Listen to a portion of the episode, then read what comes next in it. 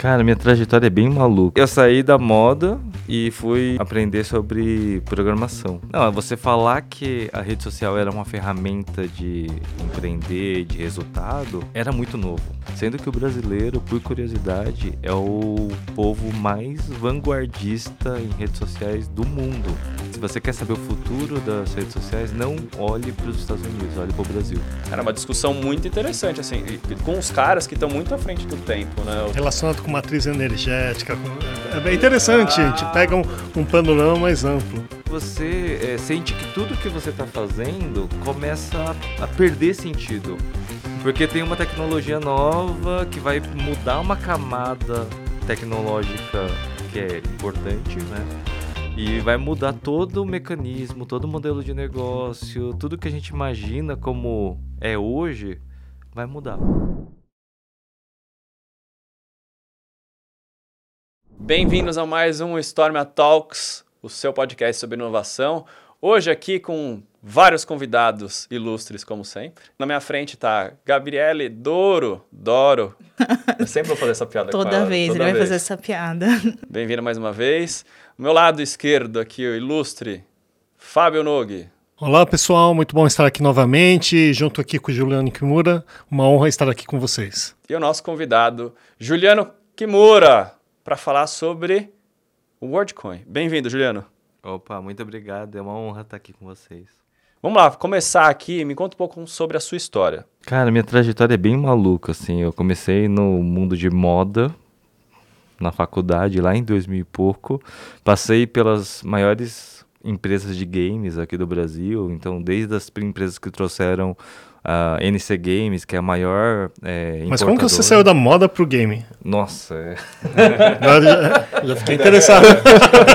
Vai o podcast inteiro pulo, né? pra contar. Não, eu parei, eu parei, eu saí da moda e fui aprender sobre programação. Aí eu fiz Impacta, aprendi sobre HTML, na época que o banco ainda estava aprendendo sobre XML. Foi, faz, faz um tempo. E aí caí nos games, ah, mas games por paixão. Conheci um diretor muito top num evento, o nome dele é Júlio Vieites. E ele me chamou para trabalhar no Ragnarok Online, que era o primeiro jogo de mundo virtual, acho que do Brasil em português brasileiro. né? Então foi um marco, porque é a primeira vez que a gente falava sobre meta, assim, já era conceito de metaverso, já era conceito de mundo virtual, só que ainda não existia essa palavra ainda. Não tinha essa hype toda também, né? Não, não.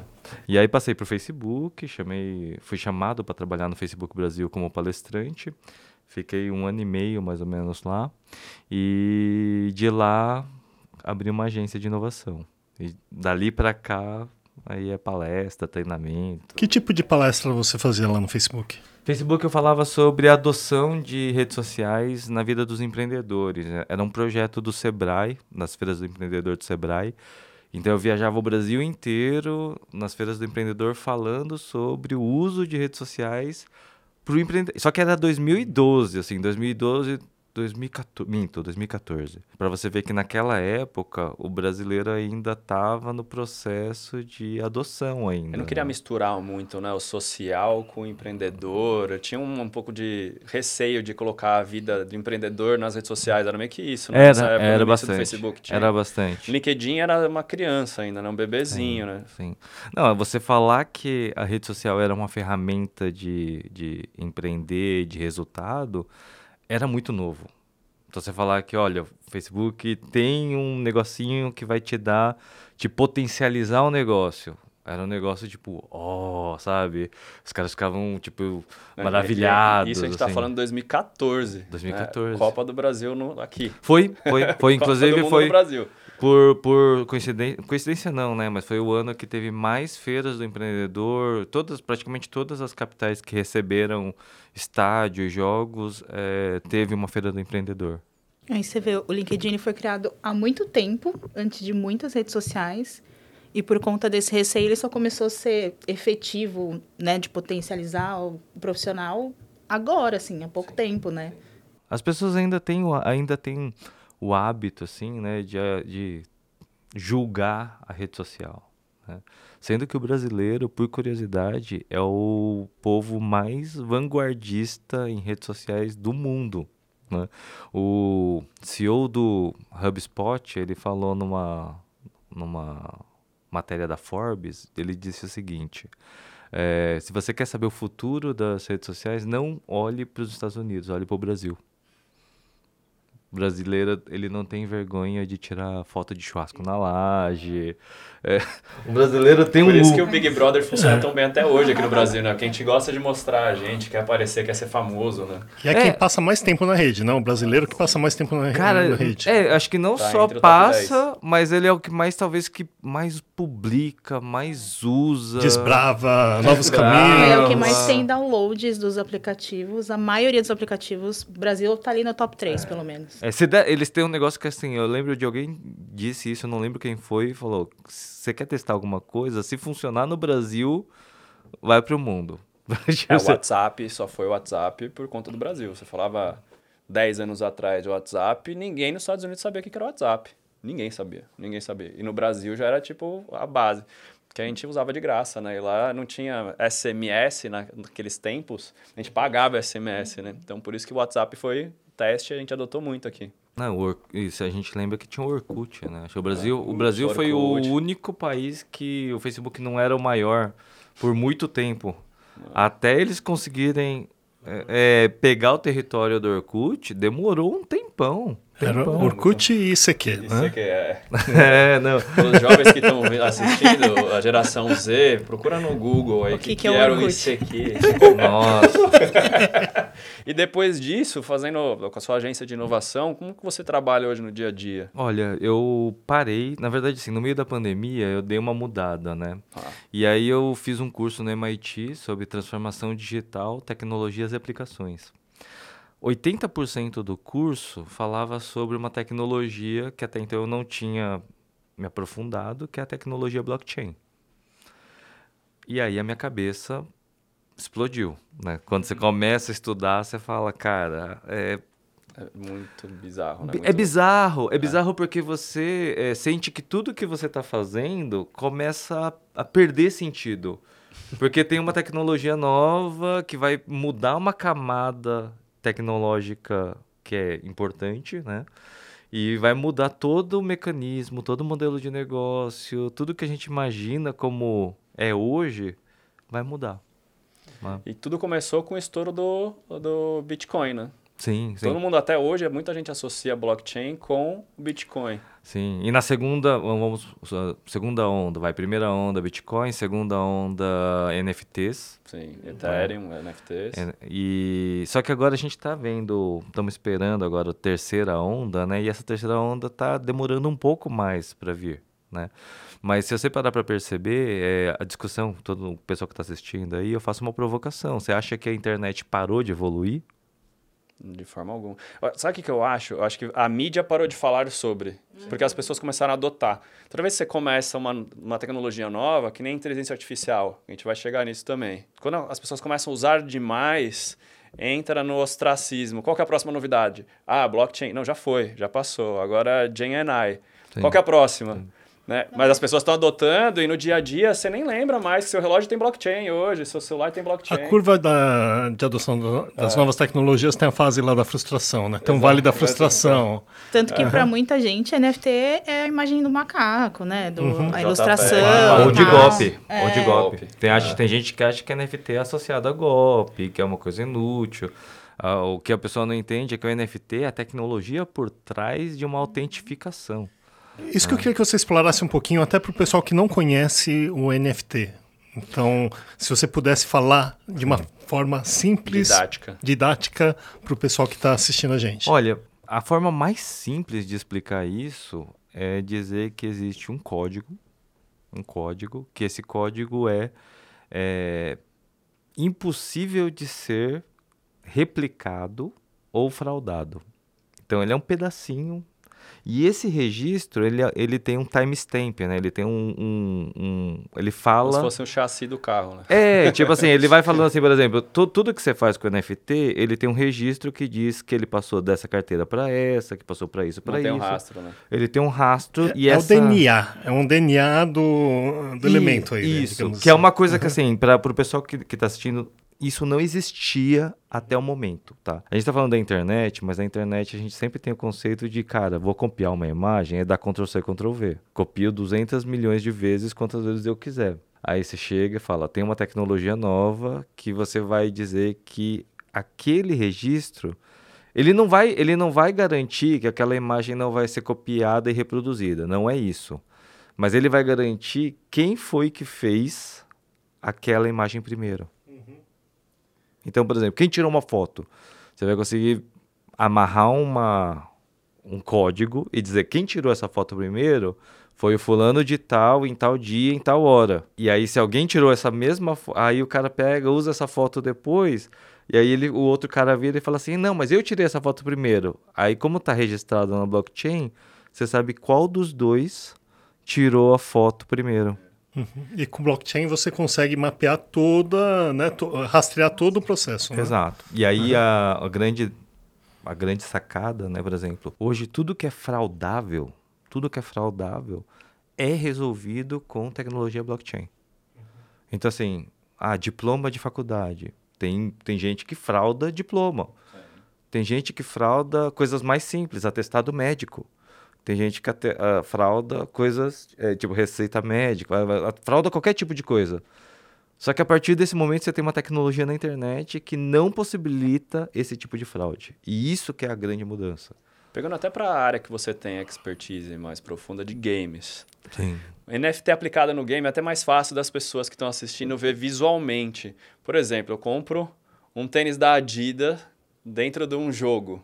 Eu tenho um NFT dele ali. Eu comercializo aquilo dali, ele é único dentro do jogo. Como que você transporta isso para os games, até para as pessoas verem taticamente como funciona o NFT? Então, games é um ótimo exemplo. Arrisco dizer que games vai ser a primeira camada de adoção. Né? Games, eh, no geral, em todas as tecnologias e tendências, games sempre acaba sendo meio vanguardista. Os assim. early adopters lá, É. os, os primeiros a adotarem na tecnologia. Sempre acontece É. primeiro, qualquer coisa que, que acontece, acontece primeiro nos games e depois vai replicando.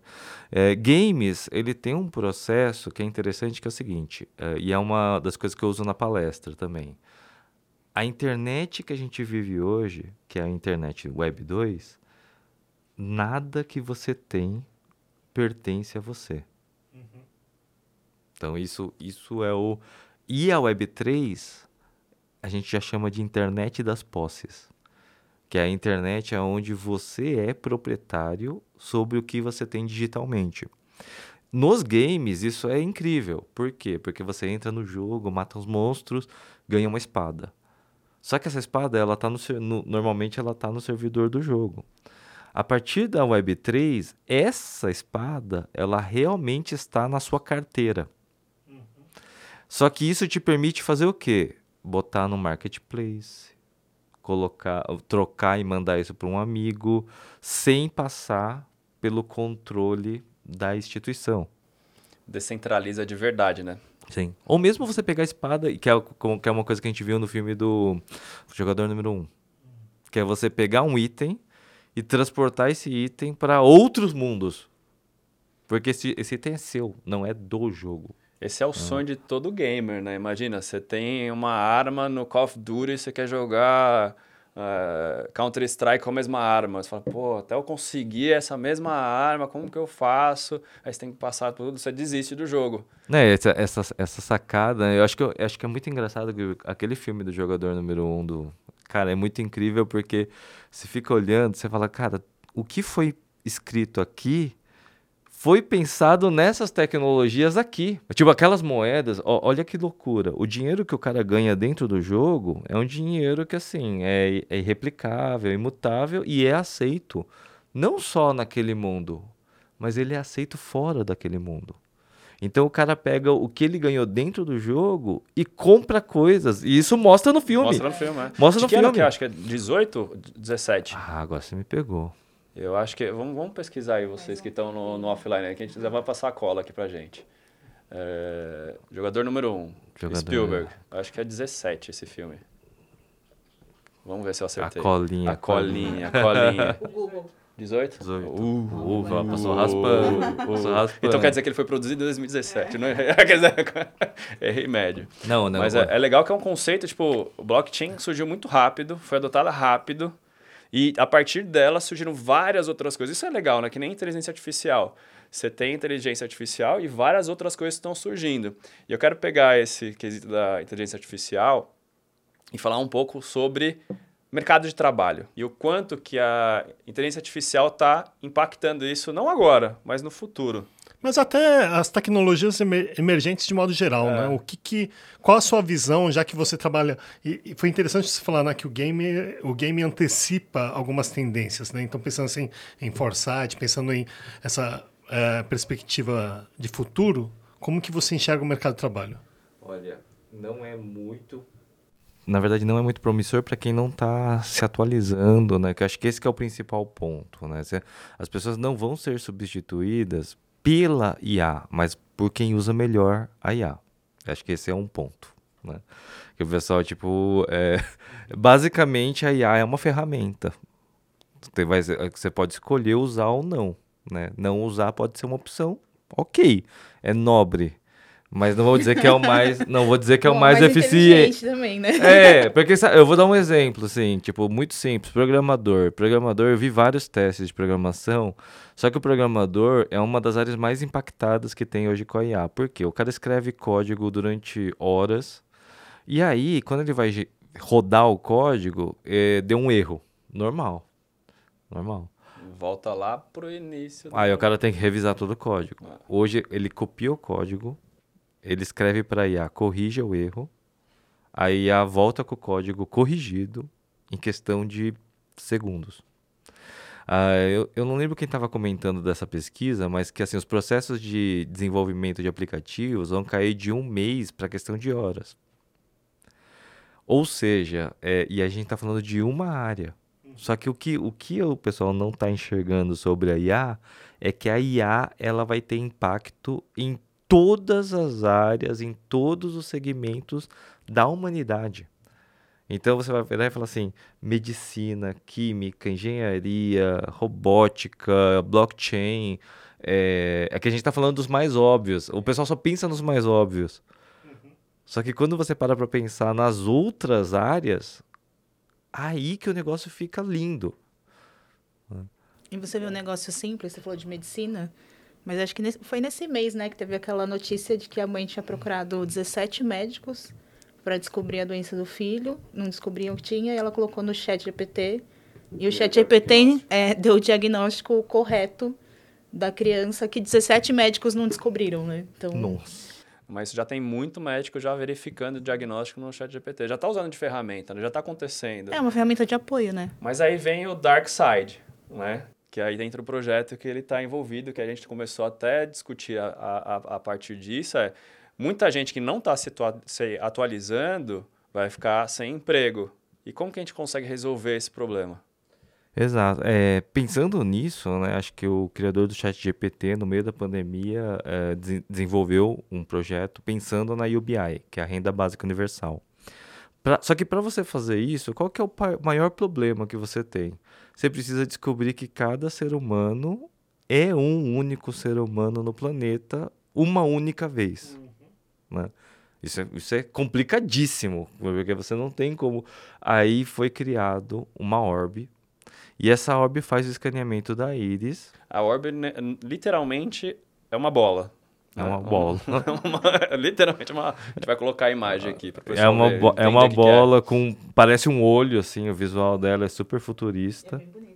Ela escaneia a íris, gera um código criptográfico, e a partir desse momento, esse registro diz o quê? Que você é um ser humano único no planeta. Só. Ele não diz quem você é. Ou seja, ele não é uma, não é uma identidade, ele é mais uma verificação. Então bate muito com o conceito de NFT que a gente acabou de falar. Exato, exato. Ele é uma, é uma espécie de verificação, porque daí você, a partir da íris, é, e isso é, é um caminho de mão única, tá? Então, quando você faz o scan da íris, ele gera esse código, só que do código você não consegue voltar para a íris. Ah, então eu não consigo então, você identificar não... quem que é essa pessoa. Entendi. Exato, você não guarda, você não guarda a imagem da íris. Você só verifica. Você só verifica. E a partir disso, você consegue fazer a distribuição de uma renda igual para toda a humanidade. Só que qual que é a beleza? Isso já está acontecendo, tá? Isso não é tipo uma ideia futura. Isso já está, é, já está em produção. Ou seja, se você faz a verificação, você já periodicamente já ganha uma quantidade de dinheiro de, de WorldCoin. Só por ter verificado. Só por ter verificado. Isso já está acontecendo, não é uma coisa assim futura, já está já tá em prática. Já, e quem está né? por trás, o nome desse cara é o Sam Altman.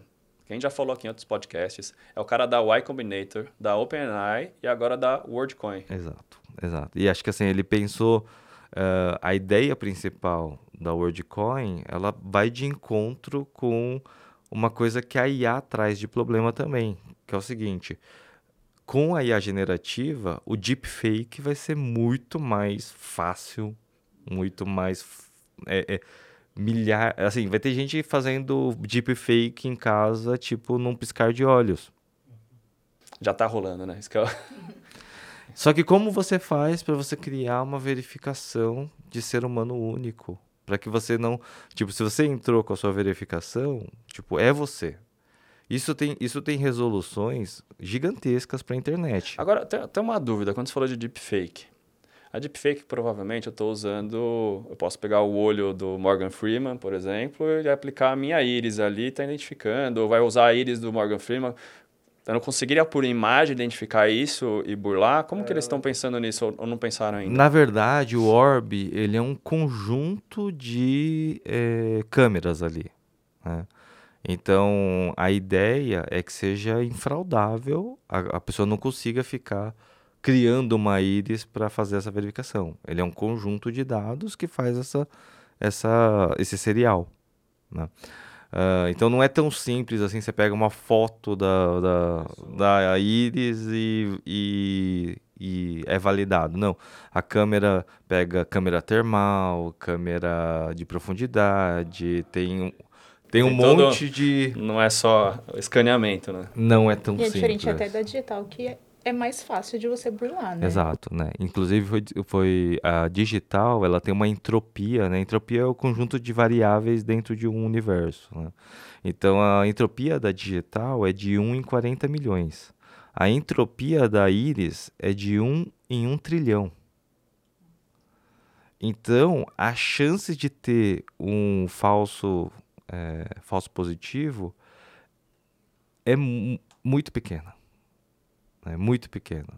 Tipo assim, ah, agora com a digital, se a entropia é tão baixa, significa que a cada 40 milhões vai ter um falso positivo. Ou seja, você vai pegar a população brasileira, pelo menos no Brasil deve ter uns du umas duas pessoas, pelo menos, que tem uma, uma digital quase igual à sua, parecida que na hora que vai fazer o teste, bate lá e acha que é a mesma pessoa. Exato.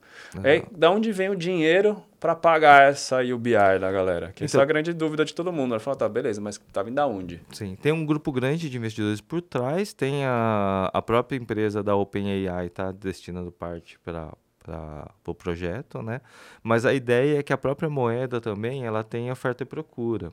Então, como a moeda ela pode ter utilidade, né, no dia a dia, ah, você pode comprar essa moeda e guardar essa moeda. Né? Você está então... falando de uma moeda universal, uma outra Bitcoin, digamos assim, ou não? Sim, na prática é uma moeda criptografada, tá. como uma Bitcoin. Então, assim, é, tanto que assim, o que dá força normalmente para a, as moedas, a gente sabe que moeda é fiduciária há muito tempo. Já não tem lastro, lastro no ouro, isso é uma coisa assim que você aprende na história dos anos 20, né? É, já perdeu já o lastro foi. no ouro há não sei quantos, não sei quantos anos, acho que mais de uma década já que já perdeu o lastro. Então, não existe mais isso. Agora todo dinheiro é quase fiduciário. Fiduciário vem de FID. FID vem de confiança.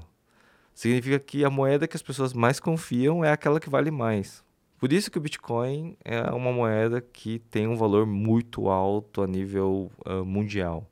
Por isso que, inclusive, tem, um, acho que o, o sobrinho do, do não é, não é do, do, Kennedy, o sobrinho do Kennedy, candidato lá no, nos Estados Unidos, ele, ele virou e falou assim: é, eu queria, se eu for eleito, eu quero lastrear o, o, o dólar no Bitcoin.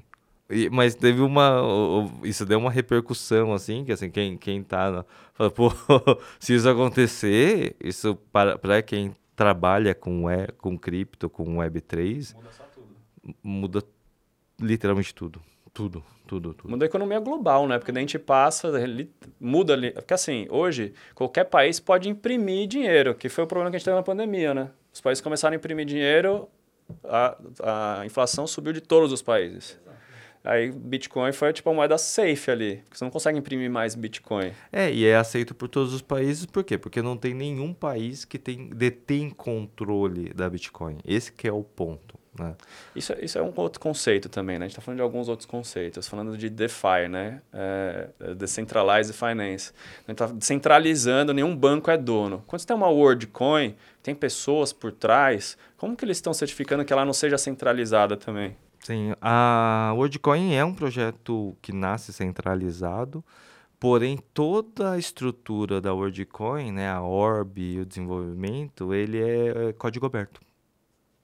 Então esse esse é o pulo. Se você quer verificar o código, ver, verificar como que está sendo construída a orb, como que é o sequenciador, tudo isso está no, no GitHub. Você pode entrar lá, ver os códigos. E não só isso, a ideia principal é, se alguém conseguir desenvolver uma orb muito mais barata, excelente, número um. E se alguém conseguir é, criar soluções, ou, por exemplo, usar o próprio Word ID para outros tipos de soluções, isso é, é estimulado. É isso, eu, isso eu imagino que a cabeça do Nog agora deve estar tá perguntando, mas como que eu posso usar isso no dia a dia das seguros, por exemplo? Eu posso ter uma orb nossa aqui é, eu acho que o, o, o, eu acho que a ideia, assim, não precisa necessariamente ter a Orb. A Orb vai fazer a verificação uma vez, depois disso está na carteira. A grande sacada é que se você precisa de algum tipo de verificação de indivíduo, você consegue fazer via Word ID. É, isso aí tem muito a ver com o tema das fraudes, né? Tem uma campanha forte aí, após pandemia, a campanha da Fena Saúde, porque realmente a, a fraude tem se tornado um problema aí endêmico dentro aí, né, do, do universo também da, da saúde suplementar, também na parte de seguros, também na parte de seguros, a gente sabe que isso existe, né? então com certeza a gente conseguindo a, aplicar, a, então acho que vai ter uma curva aí de, de adoção né, da tecnologia. Mas, Mas porque diminuiria muito a fraude, e, a fraude, e, garante mais a sustentabilidade dessas em operadoras, de eu passar né? meu CPF para a seguradora, eu passaria meu Word ID, seria isso? Em parte sim. Na verdade, a, a Word ID ela só verifica uma coisa. Ela não comprova quem você é. Ah. Ele só comprova que você é um indivíduo único anonimamente. Hum. Que é uma, é, uma, é uma solução diferente. Não é uma solução de identidade. Ele é uma solução de singularidade, de unicidade. Eu acho que o grande pulo do gato aqui, porque assim, hoje a gente já tem né, sistemas de biometria que são relativamente acessíveis, né? Uhum. Mas você conseguir é, avaliar a veracidade do documento que foi produzido pelo prestador naquela data X, atestado médico, é, exames aí por diante, conseguir trilhar isso aí, certamente você vai ter um, um sistema de saúde mais, mais efetivo. É. E essa, assim, até você para pra uhum. pensar, né? Tipo, aqueles, aqueles filmes do, do Leonardo DiCaprio, do falsificador tal, o cara tinha um bilhão de documenta, documentos, o cara tinha um milhão de identidades. E quantas pessoas hoje não falsificam identidades e documentos, é, fraudando sistemas públicos ou fraudando, tipo, um milhão de coisas? Basicamente, a Word ID e a, Word, uh, a Orb, ela é uma solução para isso em todos os níveis da sociedade. Isso é muito bom, porque assim, se a gente pegar, você falou nível govern governamental, é, atestado de óbito. Tem gente que recebe ainda incentivos mesmo morto, que o cara falsifica Sim. o atestado. O cara não reporta. Não, Quando uma pessoa está morta, por exemplo, ele identifica que essa pessoa não existe mais da parte da Orb? Como que é? Então, na verdade, timeline? na verdade isso é muito simples, né? Que vai chegar um momento, o projeto da Orb, ela é um projeto de 15 anos, né? Não é um projeto tão curto assim. E foi lançado há pouquíssimo tempo, dois, três meses no máximo, assim, dois meses. Então, pensando nesse, nessa curva, né, a ideia é que nos próximos anos a Orb ela seja um instrumento extremamente acessível e popular para em em nível nacional, mundial.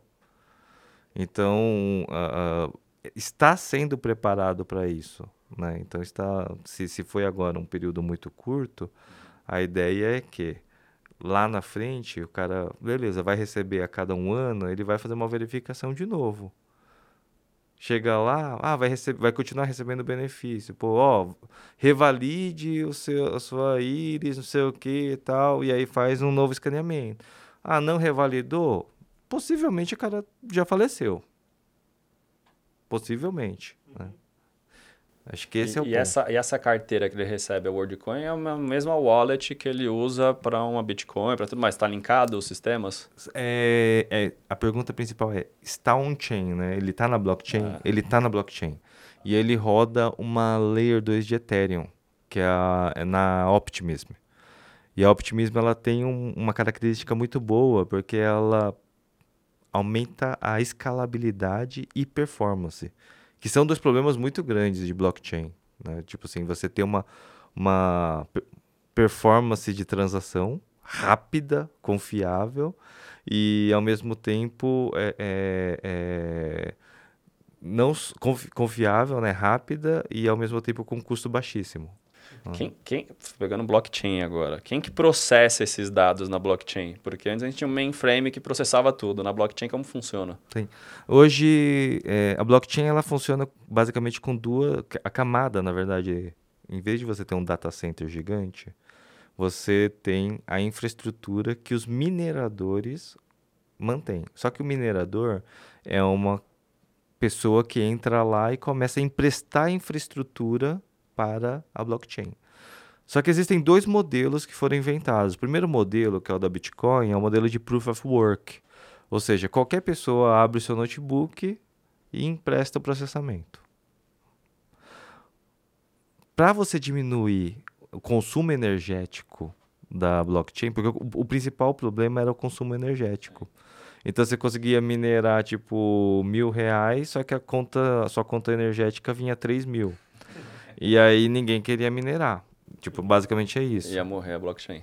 Então, tipo, se você não tem mineradores, a, a estrutura simplesmente. E a performance não é boa, tipo, sem velocidade de transação. E aí eles fizeram na Ethereum, eles mudaram de Proof of Work para Proof of Stake, ou seja, você tem que investir uma quantidade e tem que travar essa quantidade de dinheiro na plataforma. Esse dinheiro continua sendo seu, tá? Quando você fala stake, é como se você tivesse, sabe aposta no poker? Você tá tipo, botando stake, você tá botando ficha, né? Você tá apostando. Você pode perder esse dinheiro, mas normalmente esse, esse dinheiro que você aposta, você, se você, você só perde se você fizer merda. É um, é um calção. é um, você tá colocando calção. Né? É, é, acho que é, é essa... É, você coloca, mas se você fizer merda, você perdeu. Uhum. Tipo, você colocou lá. Aí isso daí, ele te dá permissão para você fazer a mineração. Só que não é mais uma mineração como era antigamente. Né? No Proof of Work, o cara que minerou ganha lá uma quantidade legal. Explica o conceito de mineração para o pessoal que não conhece em casa. A mineração, basicamente assim, é, quando você está com o seu computador rodando, ele está emprestando processamento para a blockchain. Então ele fica tentando resolver um, uma charada lá, um número, que fica... Isso, isso, é interessante, que mudou muito o mercado. Hoje a, a NVIDIA está maior, a Intel está maior na parte de processamento gráfico do que processamento de dados, né? Sim. Mudou muito isso, porque a mineração é processamento da GPU e não da CPU, não é isso? Sim, inclusive teve uma época que assim, vendeu muita placa de vídeo absurdo por conta justamente da, da blockchain. Porque ele ficava fazendo, usando a placa gráfica, ela minera, ela mandava um monte de de tentativa de resolução Então, quanto mais rápido você consegue mandar, você tem mais chance de você resolver a, equação matemática. E aí, quando ele resolve, ele inclui uma chave, um bloco, dizendo que aqueles registros de transação são incluídos. O cara que fez esse processamento, ele ganha uma recompensa direto na carteira que ele, que ele tiver. Isso é a mineração. Ele ganha uma recompensa. Já no Proof of Stake, isso muda um pouco. Né? Você, pode, você pode fazer o stake, abrir uma, um centro, um nó né, de validação, mas você ganha um, um retorno fixo. Quase fixo, assim, ele tem uma margem de. Mas aí eu preciso deixar meu computador ligado ainda? Como que. Porque ela é, precisa de processamento. É, é, então, mas hoje em dia, no Proof, no Proof of Stake, hoje você já não faz isso em casa, né? O que a gente chama de minerador doméstico, assim, isso não existe mais. Isso não, isso já tá. E aí, inclusive, isso é uma das grandes críticas que o pessoal faz sobre o Proof of Stake, porque se for para tipo voltar deixa de a ter um, uma espécie de nó de validação com o stake, com uma espécie de data center, não sendo. Não que ele seja um data. É, é em parte um data center, mas é que ele tem uma cópia igual em todo lugar. Né? Então não é dele. São vários mainframes compartilhados, não está mais no usuário em casa jogando videogame e prestando um pouco da placa dele. Exato. Então isso ficou mais caro. Eu arrisco dizer, arrisco dizer que a gente ainda não está no na melhor no melhor momento dessa tecnologia. Ainda vai a gente vai ter outras resoluções, talvez uma blockchain 2.0, uma blockchain 3.0, onde isso pode estar resolvido melhor. E aí eu sempre falo na minha palestra de um cara que é o Elon Musk.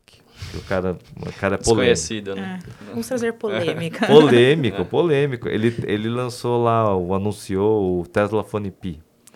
Tesla Phone P é basicamente um telefone que ele carrega com energia solar, ele tem internet via satélite, dispensa operadora e minera blockchain. Resolveu todos os problemas de uma vez, né? Aí só falta ele rodar iOS. Aí ele me ganhou. Não, eu, eu, eu, assim, eu acho que muita gente critica ele, mas eu acho que ele é um cara que tá fazendo umas coisas meio fora da curva, assim. Né? Tipo, você olha e fala, cara, Cara, eu tava, eu tava ouvindo ontem um podcast, o Hard Fork, o pessoal tava falando com o Walter Isaacson, que tá fazendo a biografia do Elon Musk. E o Walter falou que o cara tem cinco personalidades. E tem momentos que ele tá com a personalidade obscura dele, que ele não lembra o que ele falou, o que ele fez. Então ele falou, cara, eu faço tratamento como se fosse bipolar, não tá, o diagnóstico não tá fechado. Mas tem momento que ele não lembra o que ele fez. jeito que ele é pentapolar, né? É, tem tipo, putz, ele, ele, é loucão desse jeito. Mas o cara, ele é muito à frente do tempo Sim. dele. Sim. Ele é muito visionário mesmo. Muito visionário. É, acho que essas coisas que ele está fazendo são coisas necessárias. E se a gente parar para pensar, teve pouquíssimas pessoas que tiveram a coragem de fazer alguma coisa fora do, da caixinha. Eu acho que assim. em ambientes diferentes do dele, né? Porque o cara veio de Sim. vários universos diferentes. Ele veio do mundo de pagamento de pagamento, payment de pagamento, PayPal. PayPal. É. Aí de repente, não, vamos lançar foguete no, no mundo. Você é a primeira empresa sem ser governamental de foguetes. Vamos, o que mais a gente consegue fazer? Rede social, que eu quero mudar isso. Que, cara, é Comprou o Twitter. Bom. É, cara, é muita é. coisa diferente. Os carros elétricos hoje são os carros elétricos por conta da, da aposta dele também. Sim. Então, cara, Porque assim, daí a pessoa começa a correr atrás, é. Né? Então, tipo assim, o que você vê que alguém está fazendo, corre atrás. Eu acho que até arrisco dizer que a, a própria proposta da WorldCoin ela é uma proposta tão ousada, tão fora. Você olha assim, você fica assustado. Tem muita gente que que fala assim, mano, escanear íris vai roubar minha alma, vai, vai queimar vai meu olho. Energia. É, só que, só que é, uma, é um preconceito, assim, tudo que é novo dá medo. Uhum. Sim. Aí, tem, tem, falando de UBI, eu já vi alguns estudos de valor. Quanto que seria um valor justo para receber para eu não parar de trabalhar, mas ter um incentivo para a pessoa que é miserável, ela conseguir ter coisas que ela nunca teve. Como que eles estão balizando isso? Então, isso na verdade, assim, é, acho que a preocupação é não balizar, na verdade, porque você não fica modificando o valor de indivíduo para indivíduo. O valor é único. A única diferença é que, assim, se todo mundo está ganhando uma quantidade igual no mundo, Uh, hoje, se eu não me engano, deve estar em 4 dólares e meio. 3 World Coins está em torno de 4 dólares e meio. Aqui no Brasil, seria equivalente a. Quanto é? Quase 20, né? 20, 20 e pouco, vai. 20 e pouco. Você, você paga um almoço lá, um PFzão. Né? Só que o Brasil é relativamente, um país rico. Cara, a gente é um dos 10 maiores países do mundo. Tipo, a gente tem uma economia forte, não é tão fraco assim. A questão é, o que esses 4 dólares e meio, eles valem num país miserável? Tipo, num país cagado de economia. Tem gente que ganha menos de um dólar por mês. E aí o cara vai ganhar 4,5 você entendeu? Muda a vida da pessoa. É, começar a, a, fazer a diferença onde mais precisa, né? Exato. Cara, Não eu... é fazer a diferença do cara que já tem Quando você para pra pensar nesse raciocínio, é que a gente fica muito fechado na nossa bolha. Uhum. A gente fica pensando assim, tipo, ah, três WorldCoin não vale nada. É que nem eu vi um estudo da UBI na Finlândia. Eu falei, porra, tem um lugar mais difícil de... Todo mundo já tem tudo, cara. Só não tem sol. Né? Porque o resto os caras têm tudo. Vai fazer sol. E, e, lá a base era 500 euros. Pô, 500... Cara, tipo, é o mínimo, né? tipo, caramba, 500 então, euros. Aí você vê que não dá certo porque tem alguma, alguma, alguns conceitos ali que você fala, pô, bicho, será que tá avaliando isso? Mas são testes, né? O conceito de UBI é muito de teste. No Brasil tem uma cidade, eu não vou lembrar o nome agora, aqui em São Paulo, interior de São Paulo, que eles estão testando também uma população, acho que de 100 mil pessoas que recebe uma quantidade para ver qual é que é. Seria 20 reais por mês faz a diferença, 200 reais por mês faz a diferença. Então, quando não tem essa baliza, isso é muito legal. Porque, ainda mais que é cripto, né? Que cripto ela oscila, é, é, é um conceito novo. Não, eu, eu tomei um susto porque, assim, eh, recentemente estava caindo para um dólar. Aí eu estava no meio de uma palestra tal, abri meu celular, de repente estava 1,56 dólar. Falei, caraca, tipo, sei lá, mas foi assim. 50%. Foi de um, foi de um dia, foi de uma hora para outra, assim, tipo, na, na, madrugada tava 98 centavos, de repente pulou para 1,56. Então você vê que e essa movimentação vai, vai continuar ela vai continuar. E aí acho que a grande questão é, cara, pô, 500 euros é um dinheiro que não é uma renda básica. É tipo, Exatamente. Em alguns é. lugares é uma renda é, plus advanced. É de... nivelar por cima, né? É, nivelar muito por cima. Dá. Eu acho que a grande questão é, quando você distribui tudo igual por ser humano, tipo, e mesmo que seja um valor baixíssimo de 3 dólares, 4 dólares, tipo, países não, que... eu, eu, vejo até um outro efeito aí, que eu acho que, não sei se vocês perceberam, que de repente nenhuma outra moeda vai fazer sentido.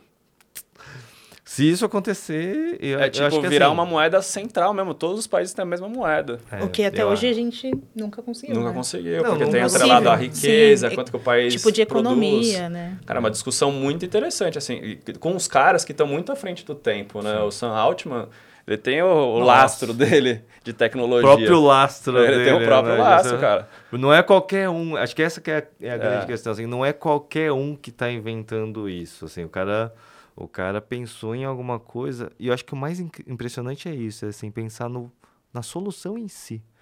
Porque ninguém virou e falou assim, pô, qual que é o, o problema? Verificar um ser humano uma única vez, uma, uma vez no planeta. Fim. Assim, tipo, é um para um. Só que ninguém parou para virar e falar assim: vou resolver esse problema. Entendeu? Aí os caras pegaram e fizeram a, a bolinha. Cara, é impressionante. É impressionante. Como que é a sua participação nesse projeto, Juliano?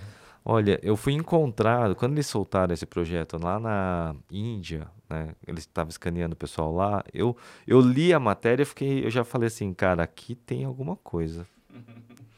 Isso daqui vai dar o que falar. Porque quando você lê a matéria e fala assim, e você entende tecnicamente, você fala, cara, isso é uma solução que não existe no planeta e os caras estão fazendo um negócio que foge da razão normal, assim, do, do mercado, né? Aqui tem alguma coisa que faz sentido. Aí eu escrevi uma matéria, soltei num blog, soltei nas redes sociais. Quando o pessoal estava trazendo o projeto para cá, eles me encontraram no LinkedIn me encontraram no LinkedIn, me mandaram mensagem e tal, e aí eu comecei a minha participação como embaixador. Né?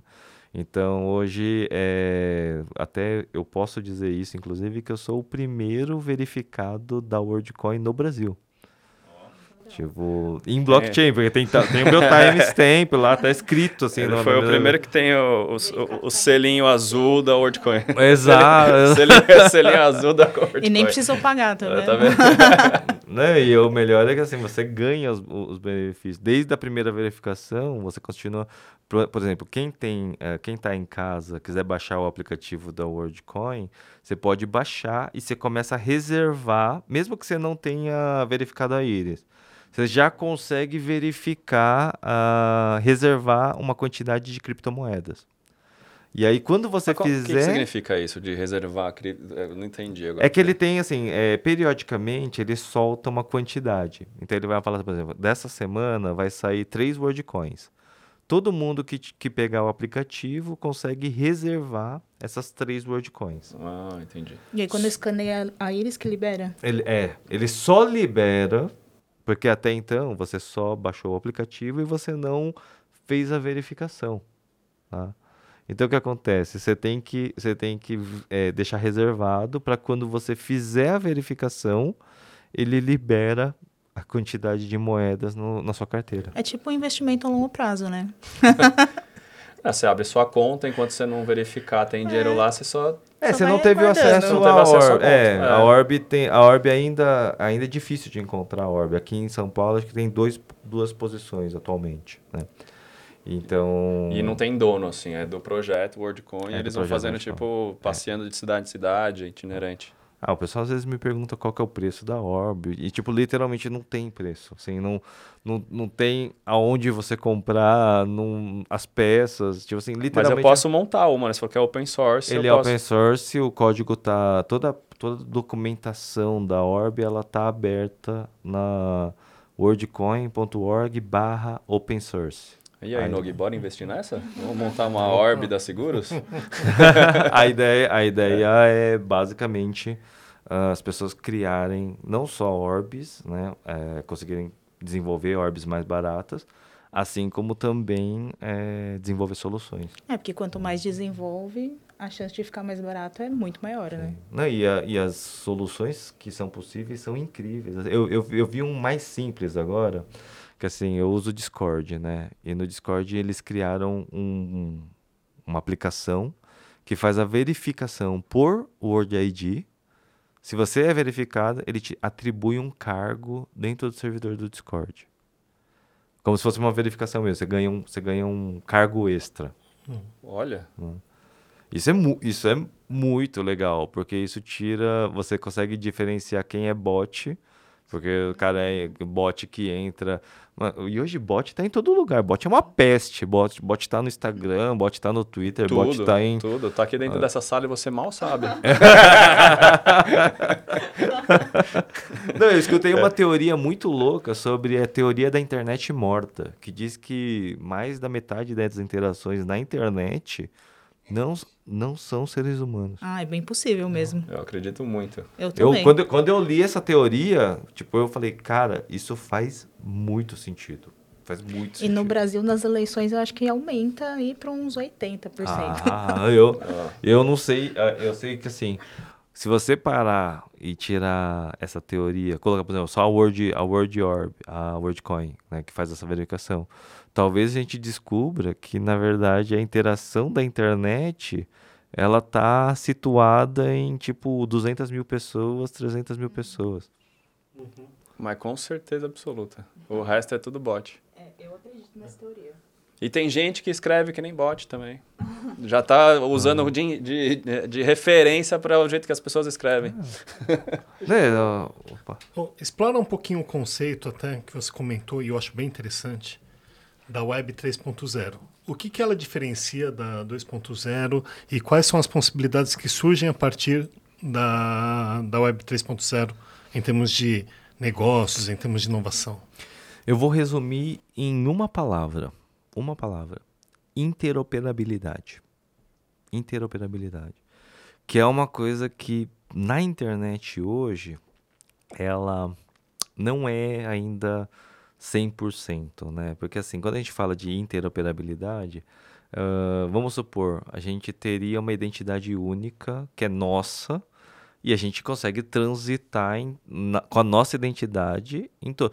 Agora, quando você. Hoje na internet 2.0, cada site que você entra, você tem que fazer um maldito de um formulário, um maldito ou de um usa cadastro. o Facebook para isso. É, ou você faz o social é a login sobre- do Google. A, a do- sobrevivência do, do Facebook é disso. Que Social, so- é. o Social ID, o Google ID, né? Tipo.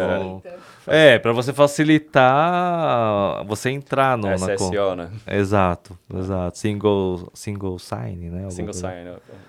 Mas, é, mas assim, isso é o principal ponto, porque a partir desse momento a gente está falando de uma internet realmente interoperável, aonde a gente tem que parar de pensar em ficar pegando dados das pessoas e começar a utilizar o dado dos outros. Essa que é a, que é a Porque, por exemplo, a partir da hora da blockchain, blockchain é um registro aberto, né? Você pode, por exemplo, falar assim, ó, eu vou abrir um site aonde vai ter uma área especial para quem tem bora de ape. Você entendeu? Ó, Você Clubinho, entendeu a clubinho, sacada? Clubinho, clubinho. o do clubinho, o clubinho, por quê? Por quê? Porque o cara que tem bola de ape, sei lá, é só milionário. Aí você, A você- Bora de Ape, se vocês procurarem, é o JPEG do macaco que o Neymar comprou por 4 milhões, foi isso? Hoje É, não vai. ah, tá dando, isso tá dando mó escândalo, porque aí já começa a envolver a CVM, vai ver, tipo, agora o, o Ronaldinho Gaúcho foi parar lá no tribunal, eu não sei se vocês viram isso, tipo, CPI da- das criptos, né? CPI das criptos, o Ronaldinho Gaúcho tava lá no meio, Isso. coitado, acho que nem sabia o que tava acontecendo lá. nem tipo, se deu conta. É, foi aquele Só pegou rolê só. aleatório. Total. Mais um rolê aleatório que colocaram na roubada. Então, e é isso, isso é muito complicado, porque hoje, e o Brasil, eu, eu percebi um negócio agora com o WorldCoin que é muito sinistro, assim. O- O Brasil é um país de, de, literalmente um país de malandros, assim, né? Porque a gente vira e fala assim, é um país do golpe. Cara, o medo que o brasileiro tem de tomar golpe, porque o brasileiro enganar, o brasileiro é todo, todo assim, ai, receptivo, social, mas ele tem um medo de tomar golpe que é foge da razão. Por quê? Você, você fala, você chega para um brasileiro, para qualquer gente, qualquer pessoa, vira e fala assim: tem um projeto que escaneia sua íris, atesta que você é humano único e te dá dinheiro. O cara sai correndo. o cara sai correndo. Aí você vai perguntar e conversar com as pessoas. Eu tô, o que a gente explicou aqui, tipo, é muito legal porque você entende e fala: caraca, que animal. Agora, se você pega um, um cidadão andando na rua e você fala isso, o cara sai correndo. Vai arrancar meu olho. Vai, arrancar Vai usar esse dado pra não sei o Aonde quê. tá, onde tá a pegadinha? Você, e, legal, e aí? Onde você vai vender meus dados do meu olho? É, eu acho que e essa vai ser a primeira barreira a enfrentar, né? É uma barreira. O Brasil tem. Aí, nesse ponto, o Brasil tem um- uma barreira, assim, gigantesca para transpor. Porque aí a gente está falando de uma barreira de conhecimento tecnológico. Absurdo. É uma barreira cultural, né? E uma crise de confiança. Sim, sim. Porque daí o que acontece? E, e essa crise de confiança, ela, re- ela tem reflexo no governo. Você tem que pedir para o governo, e aí a, a parte do governo que está sendo positiva, entre aspas, é que o Banco Central já está trabalhando com Drex, com o Real Digital, já fazendo uma criptomoeda do Brasil, prevista para final de 2024, começo de 2025. Ah, eu vejo isso como uma espécie de mal necessário.